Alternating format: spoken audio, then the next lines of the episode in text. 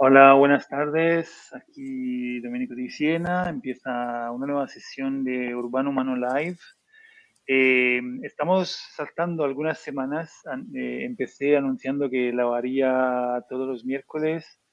Eh, no está haciendo así, pero poco mal. digamos que estas sesiones son también para mí una oportunidad de poco de pasarlo bien y cuando lo consigo se hace, cuando no se consigue no se hace. Eh, hoy afortunadamente tengo una amiga invitada que nos veía desde hace un tiempo y aprovecharemos la sesión también para ponernos al día. Os recuerdo que esta sesión ahora la conoceremos y la saludaré, pero os recuerdo que esta sesión eh, se emite en streaming, en directo, en mis canales, pero también forma parte del eh, podcast Urbano Humano. Así que aprovecho para saludar a todas las personas que, que verán o escucharán el, podcast eh, en diferido. Así que sin más, vamos a conocer la invitada de hoy. Hola Blanca. Hola, ¿qué tal? Bien, gracias por eso, por dedicarme esta horita hoy. Eh, y nada, como te comentaba al principio, la idea es un poco ir retomando eh, conversaciones que a lo mejor teníamos, un poco conociendo a lo que estás dedicando ahora tu tiempo. Y claro, digamos que me gusta también hacer estas sesiones, esto no te, no te avisé, pero es un poco también un poco personal, ¿no? Porque me gusta también aprovechar para, y para que eso, para recordar y, que la gente también conozca cómo a lo mejor nos hemos conocido y etcétera, ¿no? Entonces también recordar cuándo fue la primera vez que nos encontramos. ¿Y cuál fue el lazo? Eh, pues la fecha exacta no recuerdo, pero fue en Lancaster, en Inglaterra, y ahí fui en enero del 2012 eh, hasta el 2014 y en algún momento fuimos compañeros de, casa. Compañeros de piso, sí, sí, claro, claro. es verdad, habitación con habitación. ¿Y quién nos puso en conexión? No me acuerdo si fue Juan, Paquito, pues no recuerdo, pero podría ser a uno de, los fantásticos Basurama o obsoletos. Claro, obsoletos. yo, te conocía de, ese entonces, que ellos me hablaban mucho de ti y yo te conocía de antes, ¿no? De. Lo que hacías con ellos, etcétera, y y nada, pues entonces esa fue la conexión. Hemos dicho en qué año, perdona que 2012, 2013. quizás. 2012, 2013. 2013, vale, vale. Puede ser. ¿Que, tú estabas de, eh, viniste a hacer alguna estancia o algo? Sí, yo, eh, sí, sí, yo vine eh, buscando hacer una estancia eh, y de hecho vine a ver si en la Universidad de Lancaster se conseguía, digamos, un acuerdo y, y luego no lo conseguí y gracias a Adolfo, eh, ah, que de hecho no sé si puede ser, el, no, no creo que en ese caso haya sido la, conexión. Puede ser, pero no me acuerdo, quizás sí. Eh, gracias a Adolfo Estaleya conseguí una conexión en Manchester y de hecho... Es verdad, haciendo un poco, y fuimos compañeros de piso pocos meses, creo que un par, sí. porque yo como fui a Manchester, justamente. Cierto, eso es, verdad. y sí, pues, eh, y de hecho hablamos, eh, ya que estamos hablando, en, con temas de, mm, no sé si nos puedes contar un poco tu relación con los objetos y empezamos quizá por ahí, porque hemos nombrado obsoletos es un poco donde yo te situé al principio, ¿no? Con esta idea de recuperar eh, esta atención por los objetos. si puedes contar desde Claro. Pues cuento así un poquito mi, mi trayectoria y por qué acabo allí con los cacharros y los objetos. Pues bueno, mi tesis doctoral la hice sobre software libre y era una, un estudio etnográfico sobre Riereta, que Riereta era un colectivo y un espacio de, en el Raval donde se juntaba gente a cacharrear y, y sobre todo básicamente a generar em, programas y herramientas en software libre para, eh, para ponerlas un poco a disposición de proyectos colectivos, sociales y además tener una radio por internet. Entonces, bueno, hice la tesis sobre el software libre como, y la pregunta un poco era si, si era posible o cómo, o cómo se podía producir eh, conocimiento tecnológico desde espacios no institucionales, ¿no? Porque digamos que en el área de los estudios sociales de la ciencia y la tecnología había mucha tradición de trabajos etnográficos en laboratorio, en centros de investigación, pero no tanto eh, desde lugares eh, informales o activistas dedicados a la producción de, tecnología. Entonces me interesaba cómo se producía el conocimiento tecnológico y, cómo esa, esa, actividad se podía traducir, incluso esa herramienta habría algunas posibilidades políticas. ¿no? claro, era el boom que ya se nos olvida muy pronto, ¿no? Pero el boom de, espacios como Indie Media, el, boom del software libre, que yo creo que siguen quedando muchas cosas en términos de, cultura libre, pero... Hmm. Bueno, ya que lo comentas, perdona que te interrumpa, pero... no, es que es, lo que comentas es muy fuerte, porque yo también, para mí fue el momento en que viví ese boom. Yo, yo, digamos que fui muy influenciado por... Em, por Alfonso, que fue el que, digamos, me metió mucho en este mundo. Y yo me acuerdo que viniendo de Italia, quedé sorprendido porque en Italia yo no lo conocía. Yo no sé, siempre me quedó la duda de si era que yo que no lo conocía o si realmente en España fue, fue muy fuerte, especialmente donde yo vivía, en Madrid. Obviamente, también alrededor, pero yo vivía en Madrid y lo veía como muy fuerte. Me sorprendió mucho y me gustó mm. mucho, obviamente. Mm, mm. Claro, en esa época también era, bueno, había los hack meetings anuales en, diferentes partes de España. Yo creo que fue un momento muy efervescente.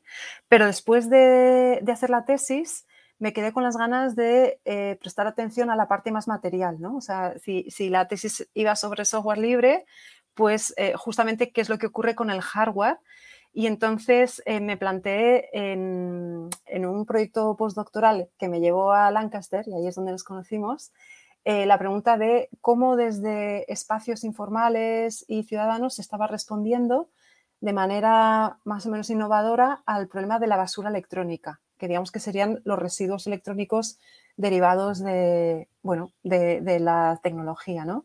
Es, el tipo de basura que más ha subido, que más ha aumentado en los últimos años y probablemente el que más seguirá aumentando, ¿no? Por justamente la obsolescencia programada, por el nivel de consumo de, aparatos, etcétera. Entonces me interesaba justamente eh, prestar atención, y esto creo que es un hilo conductor común a, mi trayectoria, qué es lo que está ocurriendo desde espacios no necesariamente institucionales o fuera de las instituciones, para dar respuestas a problemáticas. ¿no? Entonces, eso me llevó a hacer trabajo de campo en Madrid eh, con obsoletos, precisamente, y con, em, eh, otra iniciativa eh, que se dedicaban a, reparar em, ordenadores y así como buscar unas vías de, de, trabajo alternativo, de formación ocupacional a personas que necesitan eso, trabajo y también trabajo de campo en Barcelona y eso me llevó a trabajar eh, con recolectores de chatarra que estaban eh, ocupando unos, unos, almacenes, unas naves por una zona de, Barcelona y entonces también acompañar en ese trabajo de recolección de, metales o de, residuos por las calles y acompañar un poco todo ese ciclo de reactivación económica. Y entonces, eh, a partir de allí, claro, ya me centré en la basura electrónica, en residuos, que me parece un tema fascinante y, también a raíz del, propio trabajo, pues me conecté con el tipo de propuestas que justamente me interesaban ¿no? y que tenían que ver con la reparación, con el cacharreo, con el hackeo y, y, tal. Y entonces a partir de ahí se deriva como también dos caminos que todavía a día de hoy mantengo vivos, ¿no?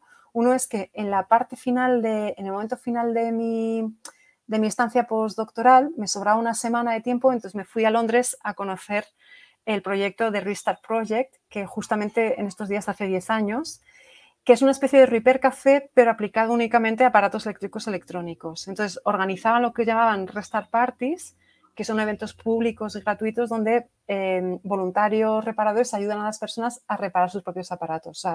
No es un servicio de reparación, sino que tiene una, vertiente pedagógica y muy de autogestión. Entonces, cuando volví a Barcelona, eh, nos juntamos con otra gente que estaba interesada en el tema y pusimos en marcha un colectivo, que a día de hoy somos asociación, y nos dedicamos a organizar restart parties y a acompañar eh, grupos, comunidades eh, que quieran establecerse como comunidades de reparadores. Entonces, en un proyecto hace tres años pusimos en marcha dos comunidades en dos barrios de Barcelona y este año hemos estado acompañando una tercera. Y también al volver a Barcelona eh, me interesaba mucho también el tema de los residuos, de por qué nos deshacemos de las cosas cuando en realidad eh, los objetos en un principio fueron creados para, eh, desde una lógica utilitarista, dar algún tipo de servicio. Entonces, ¿qué es lo que pasa con estos vínculos?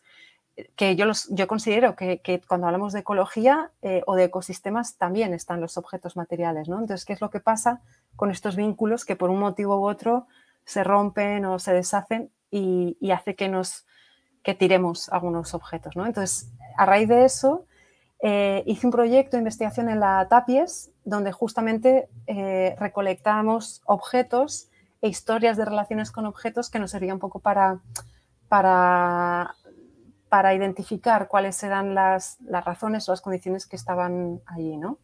Y todo esto me lleva al, al interés por lo material, por la cultura material, por los objetos y sobre todo por la reparación también. Así. Una pregunta, pero de, estos eh, que comentabas, eh, este último proyecto con la historia de cada, de, cada objeto, no entendí bien qué, hacían, qué hacíais luego con... Con los objetos. ¿Cómo lo pues trabajabais? No, me Ajá. Sí. Eh, es que no lo he explicado. justo hacíamos una, había un anuncio inicial que era, bueno, si tienes algún objeto del cual te quieras deshacer, llámanos y nos lo das y te hacemos una entrevista y etcétera. Entonces, eh, de esta manera recopilamos veintitantos objetos y entonces íbamos a los sitios donde la gente guardaba esos objetos y eh, nos los donaban, firmábamos con una especie de acuerdo de donación, hacíamos fotografías de los, del objeto in situ, como en su hábitat natural, entrevistábamos a la persona eh, para que nos explicara un poco cuál había sido la historia de la relación con ese objeto y también luego em, tomábamos fotografías más de tipo estudio eh, a estos objetos y, y, tratamos de analizarlos, que esa parte yo creo que no funcionó en términos metodológicos, intentamos analizarlos en términos materiales, o sea, eh, ahora ya fuera de la conversación del discurso humano que explicara cualquier cosa, eh, cómo en base a, las características materiales del objeto podíamos conocer algo de su historia. Entonces luego con estos objetos había una trayectoria. Eh, este era un proyecto europeo con, el eh, Museo de Bellas Artes de Gante en Bélgica y con un centro de arte contemporáneo en Francia. Entonces, la idea era ver si objetos que estaban a punto de salir de la cadena de circuito económico y que por tanto tenían un valor nulo, por así decir, cómo a partir de algún tipo de intervención artística podían reactivar su valor o reactivar el circuito económico. Entonces, luego hicimos una serie de talleres eh, donde nos sirvió para, para, activar metodologías así más experimentales, como por ejemplo eh, también recopilando objetos que la gente tirara, eh, escribir esquelas, pues tipo esquelas de como los muertos en los periódicos, pero, pero rellenando los campos con información sobre la historia con los objetos. O también hicimos la pregunta contraria, respecto a los objetos de los cuales jamás te desharías, escribir una historia de amor a ese objeto que en esa escritura de la carta explicaras un poco cuál había sido esa historia y ese vínculo. ¿no? Entonces, a partir de allí, en Bélgica trabajamos eh, con talleres donde las, las, personas participantes tenían dos opciones así como, como dos caminos posibles. Podían coger el objeto que quisieran de los que habíamos ido recopilando durante todo este tiempo y bien, o, bien podían hacer una, escribir una historia inventada porque esas personas no desconocían completamente la historia del objeto, una historia acerca o alrededor o con ese objeto y o bien una, una alternativa más de manipulación. Entonces trabajaban con un grupo de mujeres eh, turcas refugiadas que vivían en, Bélgica, que ellas trabajaban con la lana, con una técnica como de, eh, de, tejido y de envoltura de los objetos, de manera que los objetos parecían casi como momias, ¿no? Y entonces, a partir de allí, trabajamos con un tercer colectivo, cuando los objetos ya habían sido intervenidos o bien narrativamente o bien eh, textilmente, eh, trabajamos con un, colectivo de allí de Gante, que este colectivo, su tarea habitual es recoger muebles de la calle y tunearlos, rediseñarlos, etcétera, y ponerlos a la venta, pero sin un precio. Es decir, lo que hacen es generar una especie de pasaporte de cada uno de los objetos donde explican qué es lo que han hecho con ese objeto, cuántas horas han dedicado, etcétera. Y eso sirve para abrir la conversación con los posibles compradores y eh, hablar, ¿no? O sea, aprovechar la ocasión para hablar justamente del objeto, de sus vidas, de su biografía, su transformación, etc. Entonces, ocurrió lo mismo. algunos de los objetos intervenidos fueron llevados a esta galería y allí pues se pusieron a, la venta sin un precio fijo, ¿no? Hmm.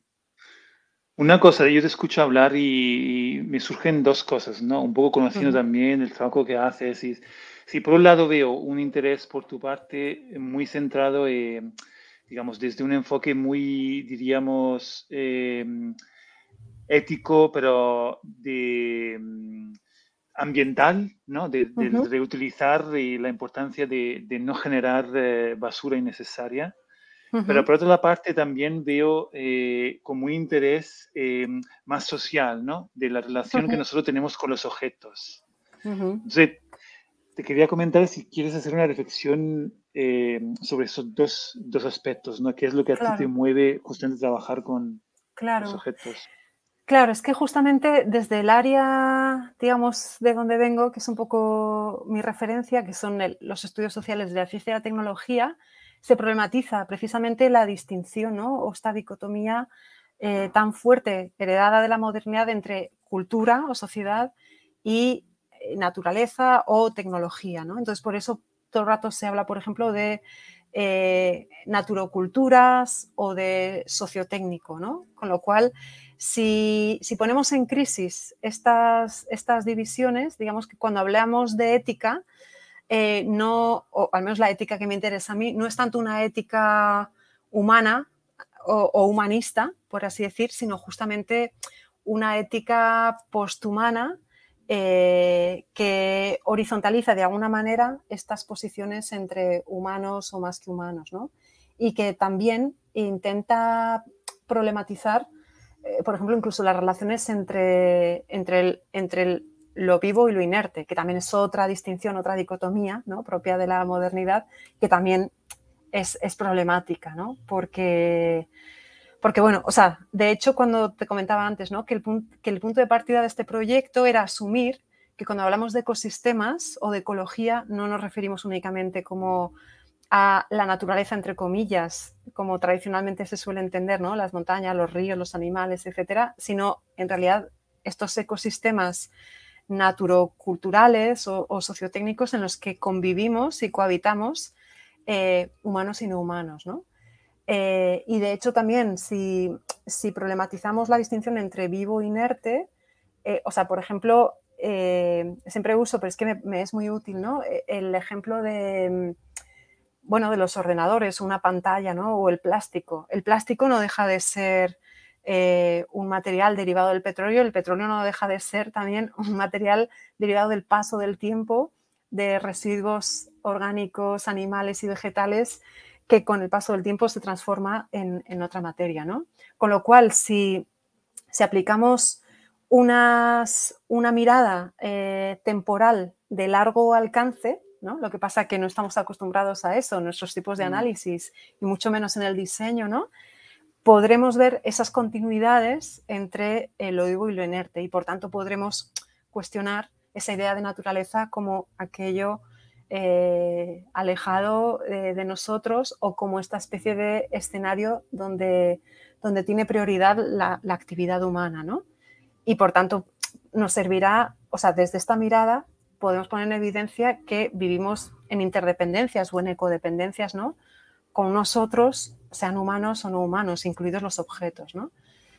Y entonces, claro, sí, o sea, volviendo a lo que tú decías, creo que desde estas visiones automáticamente aparece muy, de manera muy, muy viva eh, la pregunta de cómo vivir juntas o de cómo, cómo relacionarnos con esos otros no humanos, ¿no? Eh, sí, y sí, cómo, cómo, cómo cohabitar. Y de hecho, mientras, mientras explicabas esto, has traído, eh, creo que por primera vez, la palabra diseño, ¿no? Entonces, eh, yo sé que además das clases en bastante, ¿no? Eh, universidades en general de, relacionadas con el diseño. Entonces, me, me pregunto, ¿no? En todo este esta reflexión, ¿cómo entra el diseño y cómo a ti te gusta entender el diseño?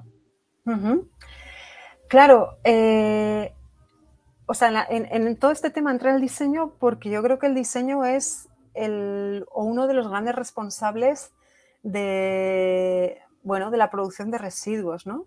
Eh, y a su vez, uno de los responsables también, o, potencialmente responsables para dar respuesta a la problemática de los residuos. Con lo cual me parece que es un ámbito eh, súper potente para poder eh, replantearnos o trabajar desde ahí todas estas cuestiones, ¿no?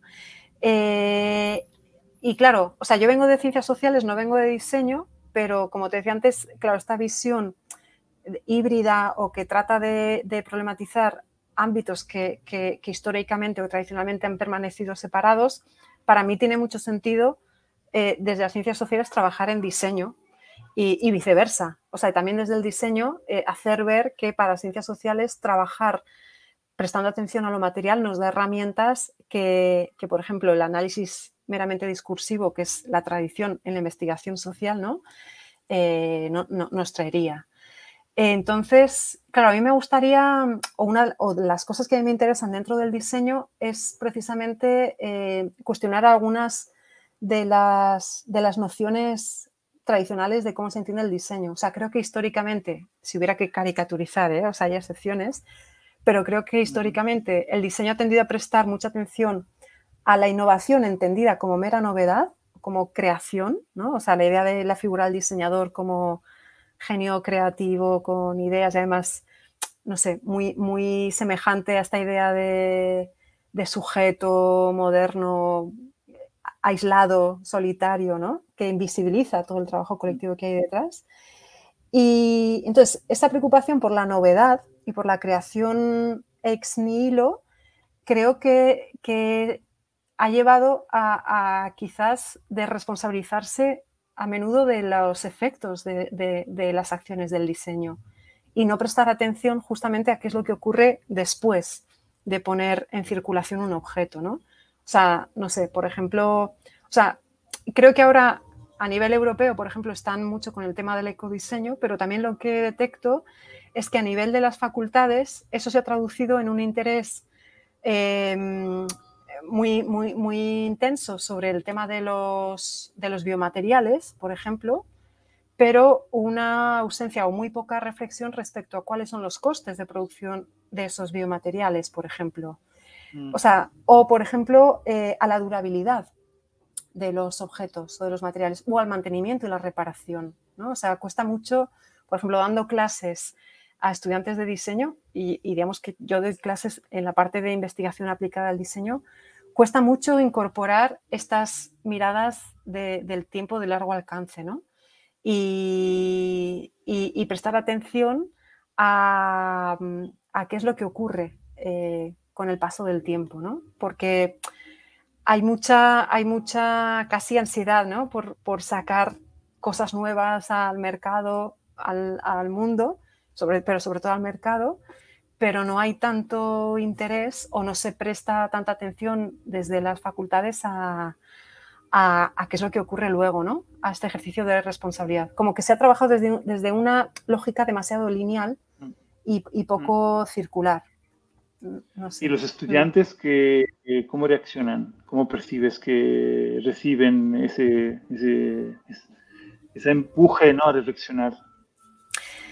Eh, yo creo que, o sea, quiero pensar que, que, hay más sensibilización, más sensibilidad hacia, hacia los temas ecológicos y medioambientales, pero todavía no acaba de traducirse en, en propuestas em, en propuestas radicales. O sea, y por radicales me refiero, como, como te comentaba antes, ¿no? que vayan más allá de que los materiales que usas sean biodegradables o de... Sí, o sea, creo que, por ejemplo, el tema de la reparación y el mantenimiento es un tipo de tareas que, a las que se presta poca atención. No sé, o sea, por ejemplo, siempre les digo cuando están haciendo algún proyecto, ¿no? Eh, la misma pregunta que es muy sencilla, pero creo que es clave. Yo les digo, mi madre siempre dice, vale, muy bonito, pero esto luego quién lo limpia, ¿no? Porque creo que en, que esta frenesí de creatividad eh, se pone muchas energías en, crear algo estético, funcional en un primer término, pero ya está. O sea, cuesta mucho, eh, porque cuesta mucho atender a estas otras dimensiones o a estos otros roles que creo que, que son, que son fundamentales, ¿no? Entonces, o por ejemplo, en uno de los proyectos eh, les decimos que como condición tendrían que ser capaces de generar este proyecto sin comprar materiales nuevos, con lo que tengan a mano, ¿no? Y cuesta mucho, cuesta mucho, porque, mm. por ejemplo, estéticamente, pues lleva a tener que utilizar, eh, bueno, aprovechar unos materiales que, que obviamente no te da tanta libertad, tanto margen de maniobra como tú ir a una tienda y escoger exactamente cuál es el tipo de material, de qué forma, etcétera, ¿no? Entonces creo que, o sea, por un lado creo que hay una batalla a hacer por, la, por lo estético, ¿no? Porque la estética de, de lo reparado, de lo hackeado, etcétera, sea también sexy y atractiva para los estudiantes o para cualquiera, ¿no? También para quien tenga que consumir. Eh, y por otro, creo que a veces lo sienten como una especie de freno, a su, a su creatividad. Pero claro, o sea, vivimos en un mundo finito, ¿no? Eh, y creo mm. que parte de las consecuencias de ahora eh, son precisamente por no, no tanto aplicar un freno, eh, porque no, yo no lo, viviría como algo negativo, sino, sino que, que, igual es como consecuencia de no aplicar una mirada más sistémica, ¿no? que tenga en cuenta otros factores o más responsable, que, que tenga la capacidad de mirar hacia los lados o hacia atrás, hacia qué es lo que estamos dejando atrás, ¿no? Eh, sí. Mm. Estaba pensando que es curioso que, en estas situaciones como que podríamos considerar que la reducción de posibilidades eh, se corresponde con una reducción de creatividad, ¿no? Muchas veces debería ser al mm. revés, ¿no? Eh, como que cuando te limitan es cuando justamente estás obligado ¿no? a, a darle más, eh, más trabajo a la creatividad para conseguir aquellos que sin esas limitaciones conseguirías de una forma más eh, fácil, ¿no? Total. Y em, estaba pensando también una cosa, entonces tú nos has contado un poco de, de mm, empezaste un poco desde el, los trabajos de investigación que hacíais, que hacías y cómo esto te han llevado a conectar directamente con eh, colectivos, ¿no? Como un estudio, digamos, directamente conociendo los, las comunidades y los colectivos que, que, practican lo que estabas estudiando, pasando de la parte como más de software libre a la parte como más de hardware, ¿no? Y, y cómo eso, digamos, eh, y estamos hablando ahora de tu trabajo, eh, digamos, en el ámbito del diseño, en la, universidad, ¿no? Como, como, profesora. Entonces, te quería preguntar em, si también antes has comentado de, de, esta asociación que habéis montado en Barcelona para pasar a la acción ¿no? y, y, promover esa recuperación de, de objetos tecnológicos. ¿Qué punto de, qué conexiones eh, ves mm, que, que, se pueden hacer, y me imagino que ya estás haciendo, entre esos mundos, ¿no? La, la academia, los, eh, los estudiantes, eh, la asociación, los colectivos, quizá incluso tendrás algún proyecto que está trabajando en eso, entonces te pregunto. Pues pues, pues, tengo un proyecto pero en el cajón porque no nos dieron financiación, ah. pero en mi cabeza, en mi cabeza todo cuadraba eh, bueno, de hecho, podría ser que, más adelante lo intentáramos. Claro, para mí la conexión está muy clara, porque precisamente em, el papel que ocupan los reparadores, creo que les, o sea, precisamente por el hecho de colocarse al final de esa cadena de, la vida de, un aparato, les hace tener que enfrentarse a, los daños, a los fallos de aquellos que les antecedieron, como por ejemplo los diseñadores, ¿no? Con lo cual en mi cabeza pienso, ostras, si todo este conocimiento porque para mí estas restart parties son una especie de I más D informal, ¿no? O sea, eh, ojalá todas las empresas de, producción, de fabricación de aparatos eléctricos electrónicos tuvieran un equipo de, testeadores, de reparadores, teniendo que ver dónde fallan las cosas, ¿no? entonces, claro, desde ese punto de vista, para mí, si cogiéramos ese conocimiento eh, que acumulan los reparadores y lo reintrodujéramos en la cadena de, diseño y producción, eso, eso sería el ecodiseño. O sea, para mí eso tendría sentido, ¿no? Eh, y también lo mismo en las escuelas. O sea, para mí, por ejemplo, una escuela de diseño, ingeniería, eh, es que si yo pudiera, sentaría así a los estudiantes al lado de los reparadores a tener que enfrentarse al intento de reparación de sus propios aparatos para poder entender precisamente a través del hackeo de casi la ingeniería inversa cómo se abre, cómo se desmonta las dificultades, los obstáculos que se encuentran y, que, que, por supuesto, muy probablemente desde los propios productores sabrán perfectamente lo que, por qué funcionan y, cómo funcionan y probablemente, si nos remitimos a la obsolescencia programada, hayan sido diseñados específicamente y voluntariamente de esta manera, pero creo que ya no nos podemos permitir eh, mm. a nivel planetario eso, ¿no? Entonces, claro, yo diría, hey, incluso a las empresas, ¿queréis hacer las cosas mejor? Aquí tenéis un montón de conocimiento, que de hecho, una cosa que no he explicado, pero que es muy importante, es que en las Restart Parties lo que se ve es el evento donde vienen las personas a, reparar sus propios aparatos, pero luego eh, tomamos nota de todos los aparatos, de las marcas, los modelos, la antigüedad, qué es lo que le pasa, cómo se reparó, si es que se pudo reparar, etcétera, y esos datos los pasamos a una base de datos compartida entre todas las restart parties del mundo, de todos los grupos locales de restarters y de otros grupos. Con lo cual, esa base de datos para mí es una mina de oro, que también, pues si tuviera tiempo y alguien me pagara la investigación, me dedicaría a analizar y tratar de encontrar algún tipo de, patrón ¿no? que, que, nos dé pistas sobre cuáles son esos elementos obstaculizadores que nos podrían ayudar a hacer una mejor tecnología. Hmm.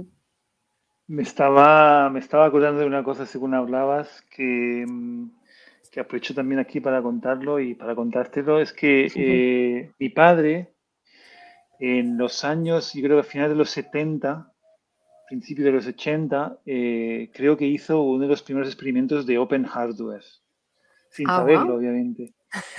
¿Sabes por qué? y tiene que ver mucho con lo que tú decías, porque básicamente mi padre trabajaba en eh, canteras de mármol, ¿no? Eh, mi pueblo es un pueblo donde hay muchas canteras y él en aquel momento, a finales de los 60, 70, empezó como una especie de carrera de muchas personas que se lanzaron sin conocimiento previos a sacar ese mármol, ¿no? Y entonces mi padre le gustaba mucho experimentar y entonces lo que hizo fue, eh, se inventó una maquinaria, eh, una máquina que permitía eh, básicamente hacer, para, para, para, extraer el mármol, tú lo que tienes que hacer normalmente es hacer como muchos agujeros y luego básicamente lo dinamitas, es muy fuerte, porque en el pueblo de vez en cuando se escuchan los dinamitas y entonces se sacan los bloques de mármol. Es así como... Entonces, el trabajo más difícil es, conseguir hacer esos agujeros a la misma distancia. De esa forma tú eh, manejas el coste del, eh, de la piedra, digamos, de la roca, ¿no? Entonces él se inventó por primera vez una maquinaria, una máquina que permitía hacer los agujeros más, eh, más abajo. Y él lo llamó por una cuestión también estética que tenía la máquina, la bicicleta se llamaba. Lo que fue, lo que fue curioso es que en ese espíritu más colaborativo, claramente no pensó ni nada de, ni de ni hacer un, un ¿cómo se dice? Una, ¿cómo se dice? Cuando se registra la marca o ese tipo, ni una patente ni nada de eso. Entonces lo que hizo fue, eh, él lo inventó, luego eh, mi, mi, tío tenía una empresa de, de, de, herrero. Entonces lo que hacía era la gente del pueblo que quería esa máquina, la encargaba al tío porque las, se, las, hacía, ¿no? Pero lo que es interesante, lo que tú decías, ¿qué ocurría? Que como todo era compartido, claramente la máquina se rompía.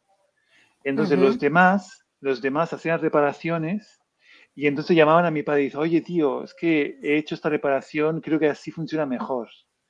Qué bueno. Y entonces, claro, se corría la voz y entonces cada vez que alguien construía una máquina nueva, ya lo hacía con las reparaciones que otros habían encontrado, ¿no? Entonces, este Open Hardware, eh, con esa lógica de que el que reparar forma parte del diseño, ha, hecho que en el tiempo se iban mejorando. Luego, de hecho, luego otro mi tío montó una empresa que empezó, que empezó, a producir estas máquinas y él sí ya empezó con las patentes y este tipo de cosas. Pero hay una parte previa de, de innovación y diseño que de hecho me gustaría escribir un texto para documentarlo porque me parece súper eh, interesante, ¿no? Para aquellos tiempos. Sería un poco eso, ¿no? Entiendo lo que sí, Total, total. Es que yo creo que, que, justamente para mí una de las potencias de la reparación y el mantenimiento es que también viene a cuestionar la idea de innovación como sinónimo de novedad. Porque el, ejemplo que tú explicabas es el, vamos, es perfecto para, para ilustrar eso, de cómo cuando te enfrentas a la resolución de una problemática, a la reparación de algo, eh, bueno, hay algo allí de inventiva y de mejora de, lo previo.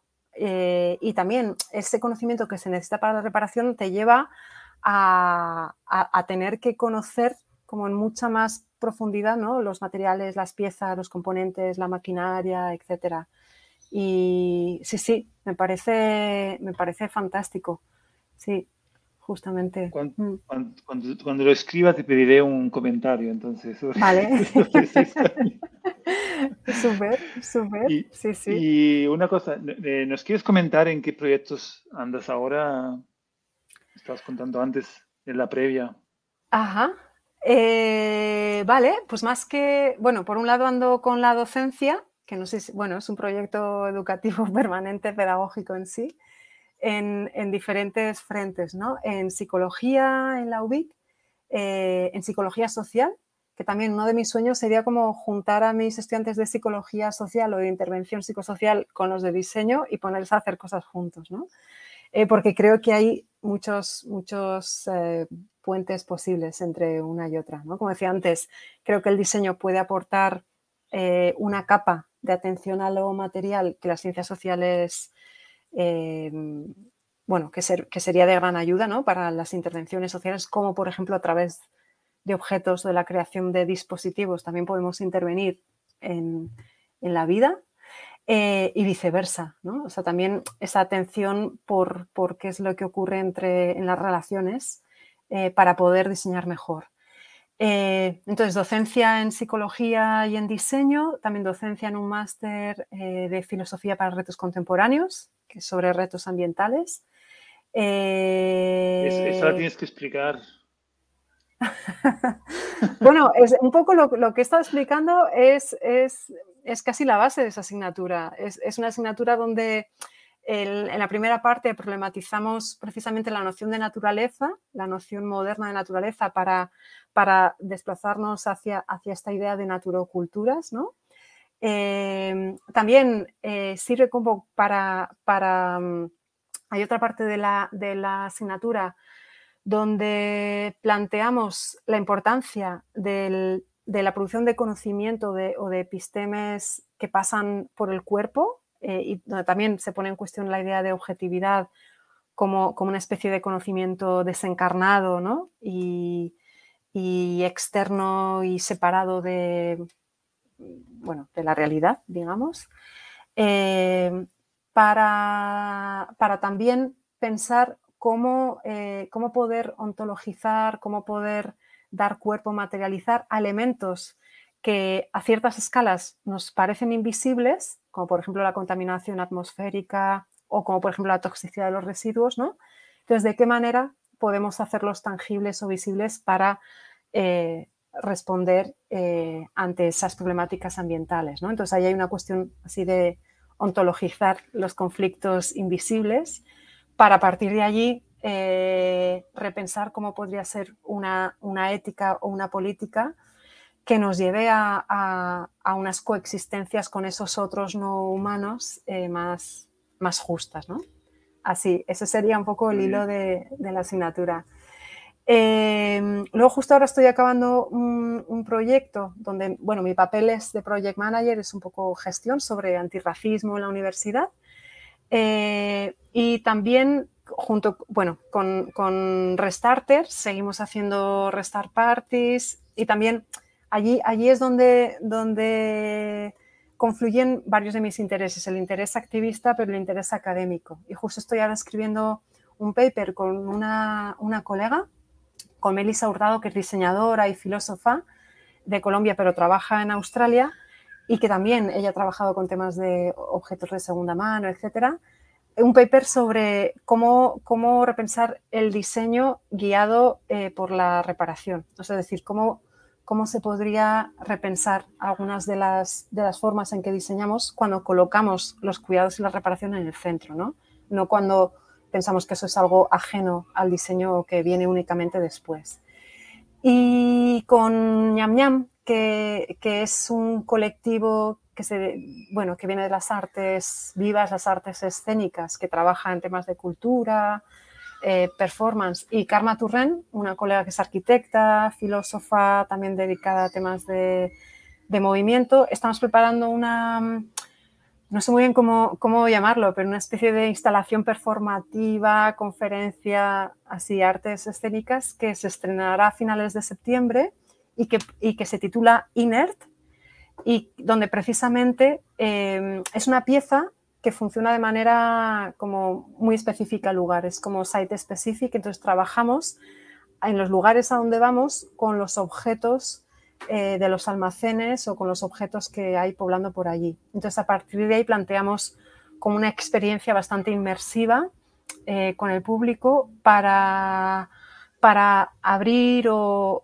acercar un poco estas nociones de cómo vivir con esos otros inertes y cuestionar también, la, como decía antes, la distinción entre vivo e inerte.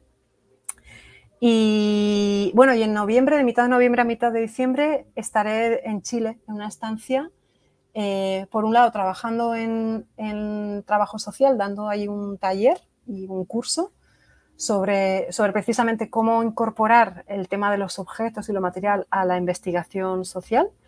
Y también en, en la Facultad de Diseño de la Universidad Pontificia, con Martín Tironi, y bueno, aprovechando así a escribir o a pensar cosas sobre todos estos temas. Mm. Estaba, me, estaba preguntando que si te apetece, sería muy curioso mm, compartir cómo es un, día de trabajo tuyo. no, sé si es muy deseable. Pues demasiadas horas, demasiadas horas. Eh, sí, sí, o sea, hay, es, es no sé, me muevo en la ambivalencia, porque cuando pienso cada cosa de manera aislada o ahora explicándotela, digo, ay, pues qué interesante y qué bonito todo y me siento agradecida y afortunada por, por hacer estas cosas. Pero en realidad, cuando, volviendo a poner lo material en el centro, cuando ponemos las condiciones materiales en el centro y veo que muchos de estos trabajos son precarios, sin contrato, temporales, eh, etcétera, etcétera, em, pues, pues allí es cuando no es tan agradable, ¿no? Porque, porque, claro, la incertidumbre y la precariedad te hacen pues tomar muchas veces más trabajo del que puedes abarcar o, no poder planificar con tiempo, ¿no? Porque la urgencia te lleva a eso. Mm. No, yo, te, lo, pregunto porque, porque en varias eh, entrevistas y conversaciones también que estoy teniendo desde años, mm. ¿no? yo creo que muchas personas nos, interrogamos mucho en esto, ¿no? En plan, eh, como lo motivados que, somos y estamos por lo que hacemos y, mm. luego lo difícil que es eh, en realidad como lo que está detrás, ¿no? Para mm. poner en, conjunto todas estas cosas mm. eh, no es tan fácil y sobre todo porque mm, no está claro el, marco, eh, el marco estructural que no sé si existe o que mejor te pueda dar esa, esa seguridad o esa, esa proyección para el futuro, ¿no? Yo creo que muchas veces hemos hablado de que es curioso porque como de que de alguna forma cada, cada personita, digamos, sin quitarnos valor a ninguna, ¿no? Pero eh, tenemos que estar haciendo esta innovación, investigación, ese avance. Luego creamos puentes para compartirlo. Pero casi siempre es muy difícil crear como la infraestructura que luego te permite avanzar con menos esfuerzo, etcétera, ¿no? Total, total. Sí, paradójicamente me interesa el mantenimiento, pero yo a, duras penas me, mantengo, ¿no? Sí, o, lo que dices, ¿no? Las infraestructuras mínimas vitales. O sea, a mí siempre me acompaña la, pregunta de cómo vivir, cómo vivir, cómo vivir bien, pero no acabo de resolverla, eh, porque no, sé, eh, no sé si existen, o sea, lo que me he encontrado es que a veces eh, por ejemplo, en, espacios como la universidad, que podrían ser uno de los posibles lugares desde donde se desarrollaran todos estos proyectos, al menos en España sigue habiendo una compartimentación disciplinaria demasiado, demasiado estática y poco porosa. Entonces, o sea, creo que, por ejemplo, si hablara con, con el departamento de psicología no entenderían por qué eh, las preguntas que me hago o si hablara con, diseño no entender, no sé, no sé. Y creo que en otros lugares eh, hay más apertura eh, por, por, esta hibridación o, hay más ganas de, mezclar mundos, que para mí es muy natural la mezcla, o sea, la vida es todo el rato mezcla, o sea, es, en realidad estas, estos disciplinamientos es el artificio, ¿no? pero institucionalmente cuesta entenderse eso. Sí. Mm. Pero, por ejemplo, en, Reino Unido, donde tú estuviste un tiempo, veis que mm. es más fácil, hay más eh, apertura. ¿sí? ¿sí?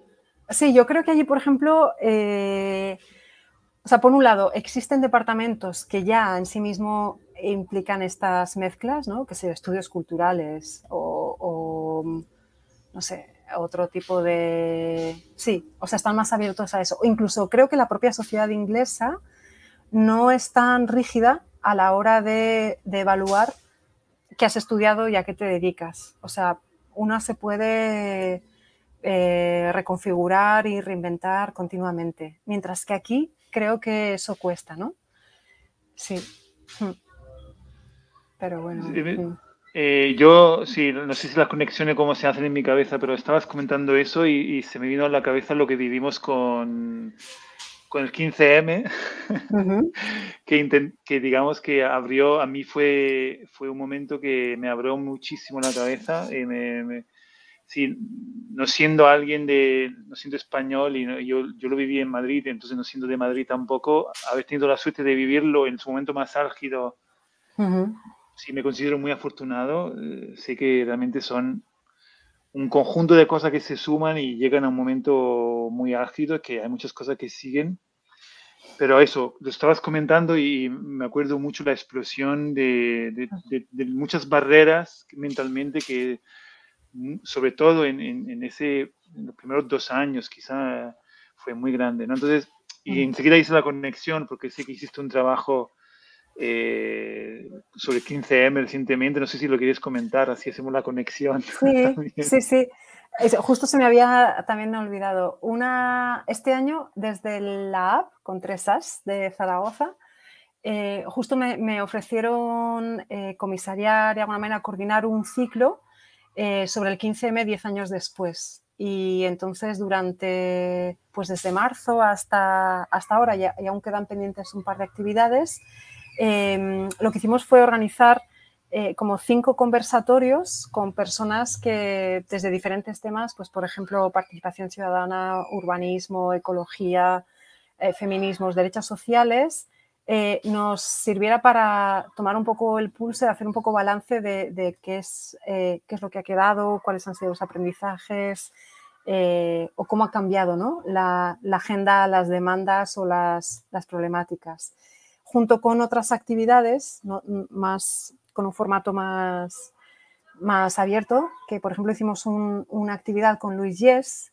que, que él es crítico musical y gestor cultural, donde hizo un recorrido eh, por la historia de la música, vinculando música y política. ¿no? Entonces comenzó en el año 39 con Billie Holiday, Stranger Fruit, y acabó, eh, bueno, pues en el año 2022 con Samantha Hudson. Entonces hizo un recorrido por diferentes estilos de, cómo había sido, eh, bueno, o, las conexiones que ha habido y habrá, ¿no? En, diferentes estilos musicales, en diferentes contextos geográficos entre música y política.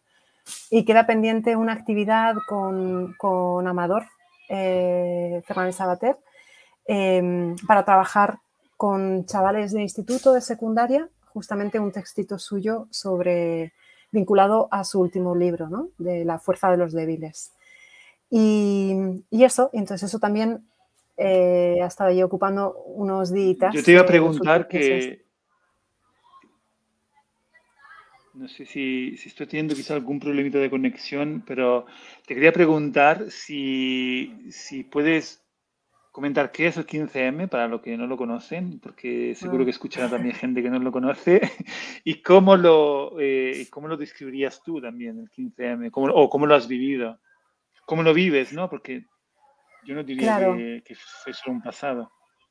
Claro, claro, sí, yo creo que, hay eh, restos de 15M que todavía siguen latentes y hay otras cosas que a lo mejor no son, o sea, unas más evidentes, otras no tan evidentes, otras que creo que se, bueno, se transformaron y, se, bueno, tomaron forma más institucionales. Entonces yo creo que para mí el 15M fue como una explosión de, diferentes, bueno, o sea, como una confluencia de, de diferentes demandas, de diferentes necesidades, de, diferentes fuerzas que pusieron en evidencia un poco los límites del sistema democrático como tal, ¿no? Y, o sea, como muy desde sus bases, desde cómo, cómo, cómo vivir juntas o cómo, cómo decidir eh, la vida en común, ¿no? Y entonces para mí fue una, una explosión así de, de múltiples vías y de muchas ideas que luego fueron derivando, por ejemplo, pues en, las distintas mareas, ¿no? la, marea verde en educación, la marea azul en sanidad, y que, y que mm, o sea, por un lado, para mí una de las cosas a, recuperar y mantener es esta sensación de que, de fue posible, ¿no? Y que, bueno, pues si fue posible una vez, ¿por qué no podría ser posible otras, ¿no? Eh, adaptando, no, se trata de repetir la misma fórmula, ¿eh? sino que, creo que fue un momento de, subidón y de evidenciar que era posible encontrarnos en las calles o en las plazas con, otras personas aparentemente ajenas, ¿no? que habitualmente no te relacionabas y que de repente eh, había una, chispa de una complicidad em, por pensar y vivir en común todo aquello que nos concierne. También es cierto que hubo otra deriva institucional que se transformó en, pues bueno, pues lo que ahora es Podemos y que, y que, bueno, pues igual fruto de eso se han incorporado nuevas prácticas, bueno, sí, nuevas prácticas o nuevos estilos en la, en, en las formas de hacer desde las instituciones, creo que en algunos aspectos se han vuelto más porosas y parte de los municipalismos de hoy en día serían impensables en el 15M. Y también creo que otra gran parte de las fuerzas que se pusieron en evidencia o que, o que, se, que, se, que emergieron fueron fagocitadas por la maquinaria de la política institucional también.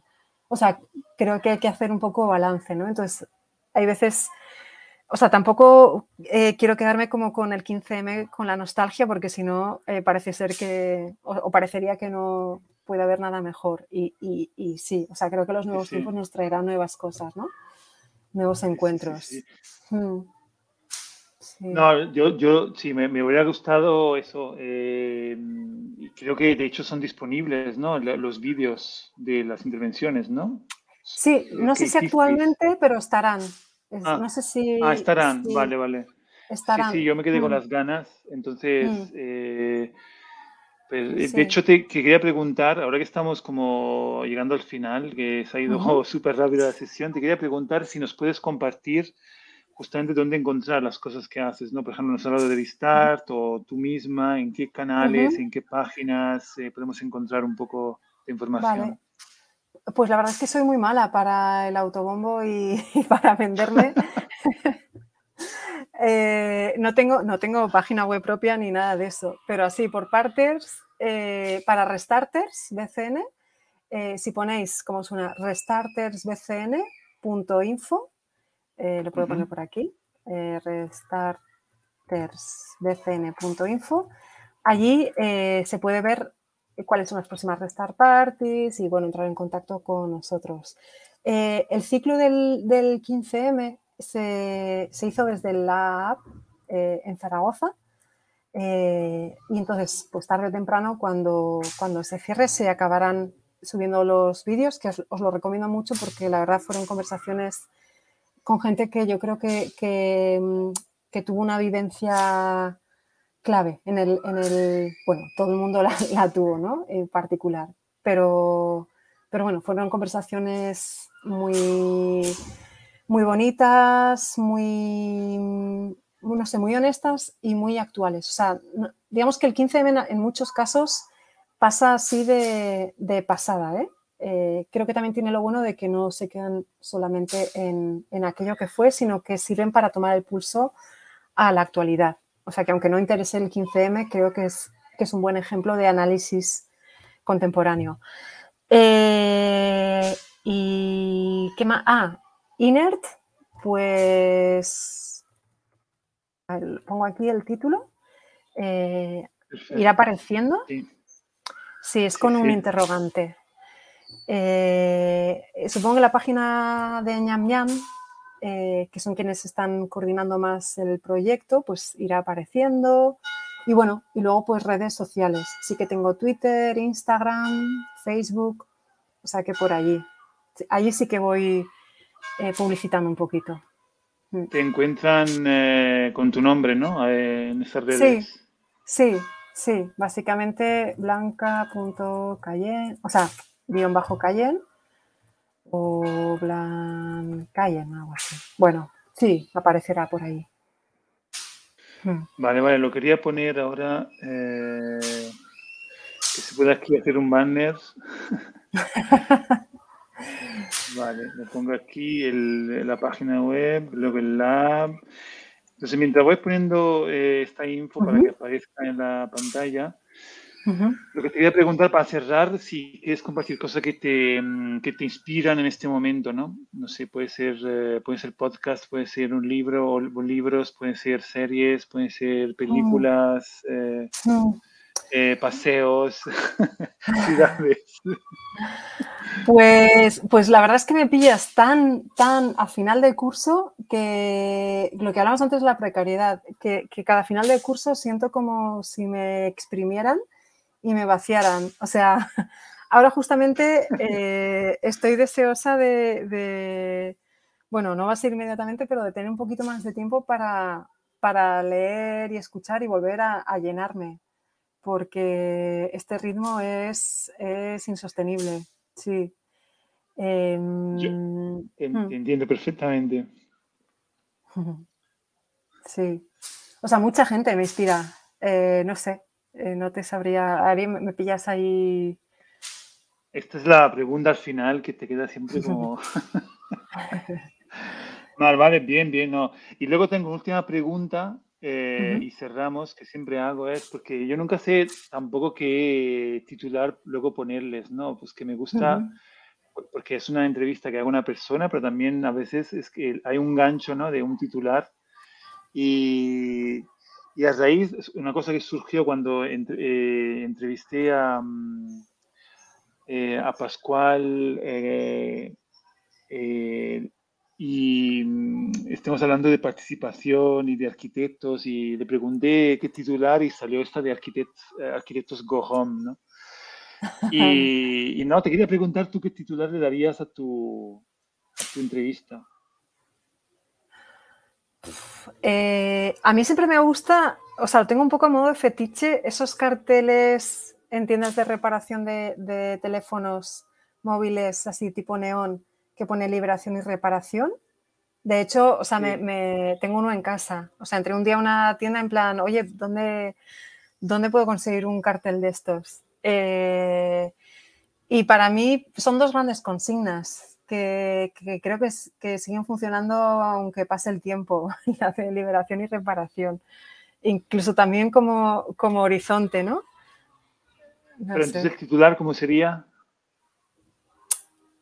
Liberación y reparación, con mucho neón, no sé. acción y reparación. Es que no entendí bien. ah, liberación. Ah, liberación. Ah, me gusta. Liberación, y reparación. y reparación. Espectacular. Vale, vale, sí, sí. Yo creo que, con eso ya, si lo consiguiéramos, ya tendríamos suficiente, ¿no? Sí, perfectamente. Si llevamos a la hora exacta de, sesión y llegamos con un titular que me encanta.